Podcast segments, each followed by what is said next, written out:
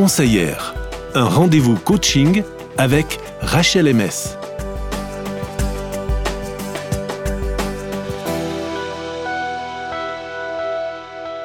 Bonjour et bienvenue à chacun. Aujourd'hui, on retrouve Rachel MS. Bonjour Rachel. Bonjour. Aujourd'hui, on va parler des limites, de celles qu'on a parfois tant de mal à mettre dans nos relations les uns avec les autres, n'est-ce pas Christine C'est le moins qu'on puisse dire, c'est vrai. Alors, qu'est-ce qui nous retient ainsi de mettre des limites? Alors, je pense qu'il y a plusieurs choses. La première, je pense à la peur d'être seul, d'être rejeté, abandonné, exclu une peur à laquelle on fait tous face euh, dans cette vie, une peur qui est ancestrale, parce qu'alors être seul, c'était être voué à mourir, puisque les sociétés qui ont prévalu, eh ben, c'est celles où le groupe a réussi à s'organiser, à coopérer. On n'est pas fait pour être seul, quoi. Contrairement à ce qu'il y a plein de gens qui pensent qu'on est bien mieux tout seul, c'est pas le cas. On n'est on n'est pas fait pour ça. Mhm. Et donc, pour notre cerveau, même maintenant, tout ce qui nous menace d'être rejeté, abandonné ou exclu est vraiment à éviter. Donc ces peurs, je pense, sont vraiment à considérer et c'est important de les confronter afin de pouvoir les dépasser et puis pas rester bloqué par elles. Et puis pour vraiment pouvoir nous redonner de la liberté d'action. Alors, ce serait quoi un exemple de, de ces peurs? Je pense qu'il y a la crainte, par exemple, d'une rupture, d'une séparation, d'une distance. En mmh. effet, quand on va mettre des limites, ça va mettre une distance entre l'autre et moi. On n'est plus dans la fusion, dans cette illusion que l'autre et moi puissions être parfaitement connectés, d'accord, collés, alignés sur tout. Euh, c'est sans doute un fantasme qui remonte de loin, une envie profonde qui est en nous d'être rejoint, compris, aimé pleinement et complètement. Cette soif, voilà, qui est inscrite au plus profond de nous, mais qui ne peut être comblée par un autre être humain qui est tout autant limité et abîmé que nous. Cette soif peut être étanchée ailleurs.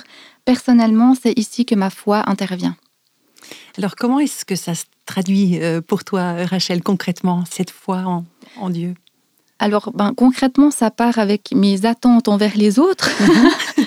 ça peut être mon conjoint ou une amie qui euh, ne sont pas comblés d'où une insatisfaction, puis de me rendre compte, ben après, ben en fait, voilà, ils sont humains, euh, ce ne sont que des êtres humains.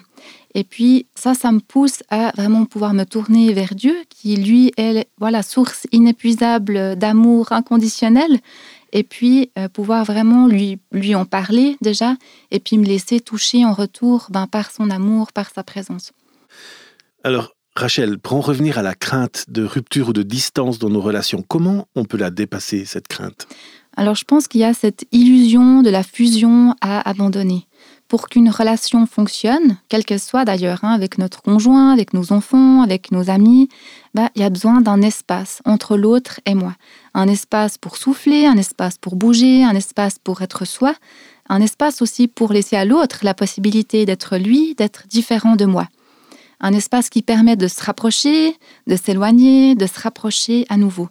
Pour qu'il y ait ce mouvement en fait de la vie, bah, il y a besoin d'un espace. Il faut de l'air, il faut que ça respire. Une place de sécurité quelque part, en mhm. fait. Mhm, aussi, ouais. Ce qui peut aussi nous retenir de mettre des limites, c'est quand on veut aider l'autre, le sauver. Ça, ça fait qu'on se sent bien, on se sent indispensable, on se sent mhm. utile. Superman. C'est ça. on, fait, on fait à la place. Et la plupart du temps, ça part d'un bon sentiment. Mais qu'est-ce qu'on fait sauf entretenir l'autre dans son incapacité, dans sa croyance qu'il ne peut pas faire par lui-même, qu'il ne peut pas apprendre, pas grandir, qu'il a besoin de nous pour faire ceci ou cela? Et du coup, ben, on entretient euh, le problème. Et là, ben, ce qui nous retient, en fait, c'est nous-mêmes, parce qu'on a envie d'aider et parce que ça nous fait du bien d'aider. C'est valorisant. Hein. Mhm. Un autre frein encore, c'est quand on espère que l'autre va remarquer que ça ne va pas et qu'il va changer de lui-même comme ça. Oui, ça c'est intéressant, c'est vrai. Alors peut-être que c'est possible parfois, mais euh, on peut se rappeler que la motivation à changer va être beaucoup plus forte pour celui pour qui la situation pose problème. Pour l'autre, si c'est confortable, si pour lui il n'y a pas d'effort, pas de frottement, pas de conséquences, quelle va être sa motivation à changer? Il a plutôt beaucoup à perdre selon son point de vue. Il faut dire qu'il est plus facile de se changer soi-même plutôt qu'essayer de changer l'autre. Je ne sais pas si vous avez essayé déjà. moi, moi, quand tu parles de ça, j'ai un souvenir qui me revient. On était en tournée en Afrique. Moi, je suis quelqu'un qui aime beaucoup être à l'heure. Puis on était toute une équipe, donc on devait être à l'heure. Et on avait un musicien parmi nous qui était tout le temps en retard. Et non mhm. seulement il arrivait en retard, il disait Ouais, encore deux minutes. Donc, après une journée, j'en pouvais plus, j'étais excédé. Je dis, mais il pourrait quand même changer, faire un effort. Mhm. Et j'ai crié à Dieu parce que je me suis dit, je peux pas faire trois semaines de tournée avec quelqu'un comme ça, je vais devenir fou. Et Dieu, j'ai eu l'impression qu'il me disait, mais pourquoi ça t'agace? Et ça m'a ramené à moi, dans le sens que ça m'agace parce que pour moi, c'est un manque de respect de ne pas être à l'heure. Donc, j'interprétais son action comme étant un manque de respect pour moi. Et, et plutôt que de changer l'autre, Dieu m'a dit, ben voilà, ne prends pas ça comme étant un manque de respect pour toi, détends-toi. Mhm. Et euh, en faisant ça, ben, tout à coup, l'autre est, devenu libre de venir à l'heure sans sentir la pression permanente que je lui mettais dessus pour qu'il vienne à l'heure. Euh, il y a vraiment quelque chose de, libérateur de pouvoir laisser l'autre euh, agir et puis de pas mettre cette pression tout le temps en fait voilà de vouloir le changer à tout prix mais de commencer par soi-même on dit mhm. balayer devant sa porte hein, normalement c'est un petit peu ça mhm merci pour ce, pour ce témoignage. J'en suis pas fière, mais j'ai appris beaucoup quand même. Mhm. ouais, je pense qu'en réalité, se changer soi-même, c'est la seule possibilité qu'on a, comme mhm. tu l'as décrit. Et d'une manière systémique, comme dans un mobile, si je bouge, eh ben, le mobile bouge aussi. Et du coup, si je change, l'équilibre de la relation bouge, donc l'autre a passablement de chances de changer aussi. Comment Dans quelle direction Bon, bah ça, c'est hors de, notre portée. Et puis, un, dernier frein à poser nos limites serait qu'on n'a pas forcément appris à dire non. On a peur de la réaction de l'autre, on a peur de le blesser. On n'a peut-être pas non plus appris à entendre un non et savoir qu'en faire. On l'interprète comme une fermeture, on prend ça personnellement contre nous. Alors que quand la personne dit non, en réalité, elle est en train de dire oui à un autre de ses besoins. Ça parle d'elle, ça parle pas de moi. De même que lorsque je dis non, eh ben je parle de moi, de mes besoins pour mes besoins, et c'est pas contre l'autre. Eh bien, tous ces noms me font penser à une chanson de Michel Polnareff, La poupée qui fait non. On se retrouve juste après.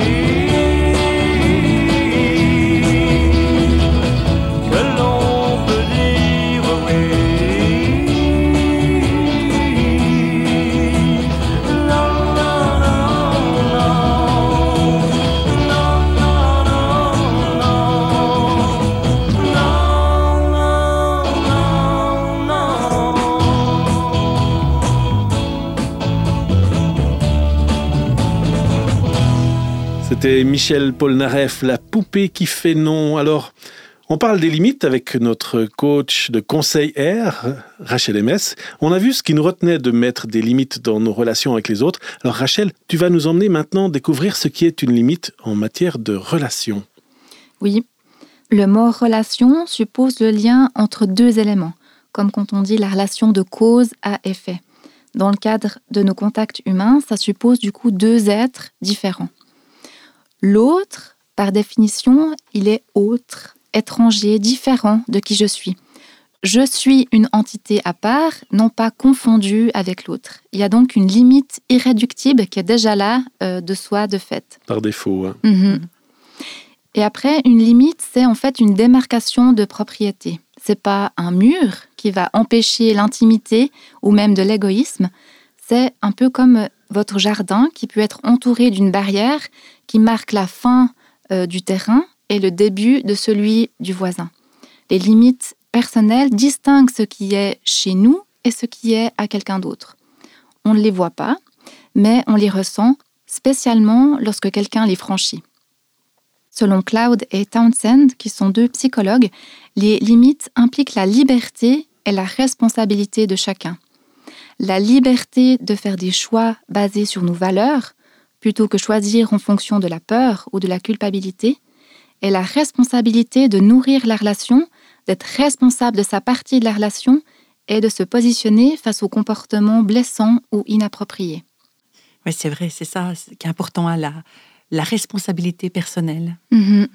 Ça veut dire, en fait, je suis responsable à 100% de ma partie. Je suis responsable de ce que je dis, de ce que je fais, de comment j'agis, de mon attitude, de comment je me positionne, de comment j'écoute, de mes émotions, de prendre soin de mes besoins. Par contre, je ne suis pas responsable de comment l'autre va réagir, de ses émotions, de ses besoins, de ce qu'il dit ou fait. Ça, ça lui appartient à lui. Alors bien sûr, je vais m'y intéresser, ça ne veut pas dire qu'on s'en fiche, mais je ne suis pas responsable.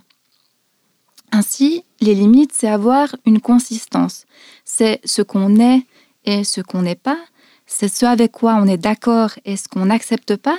C'est ce qu'on aime et ce qu'on déteste. Et du coup, c'est aussi se donner la possibilité d'être vu, d'être aimé ou pas. Oui, pas toujours facile de ne pas être aimé. Hein oui, euh, alors, Rachel, comment est-ce qu'elles se manifestent, les limites? Alors, elles peuvent se manifester de différentes façons. Par exemple, en disant non, ou alors en s'exprimant avec authenticité, par exemple avec le processus de la communication non violente. Tu peux juste nous rappeler, Rachel, ce que c'est ce processus? Oui, donc c'est le processus OSBD où on va euh, communiquer nos observations, nos sentiments, nos besoins et une demande.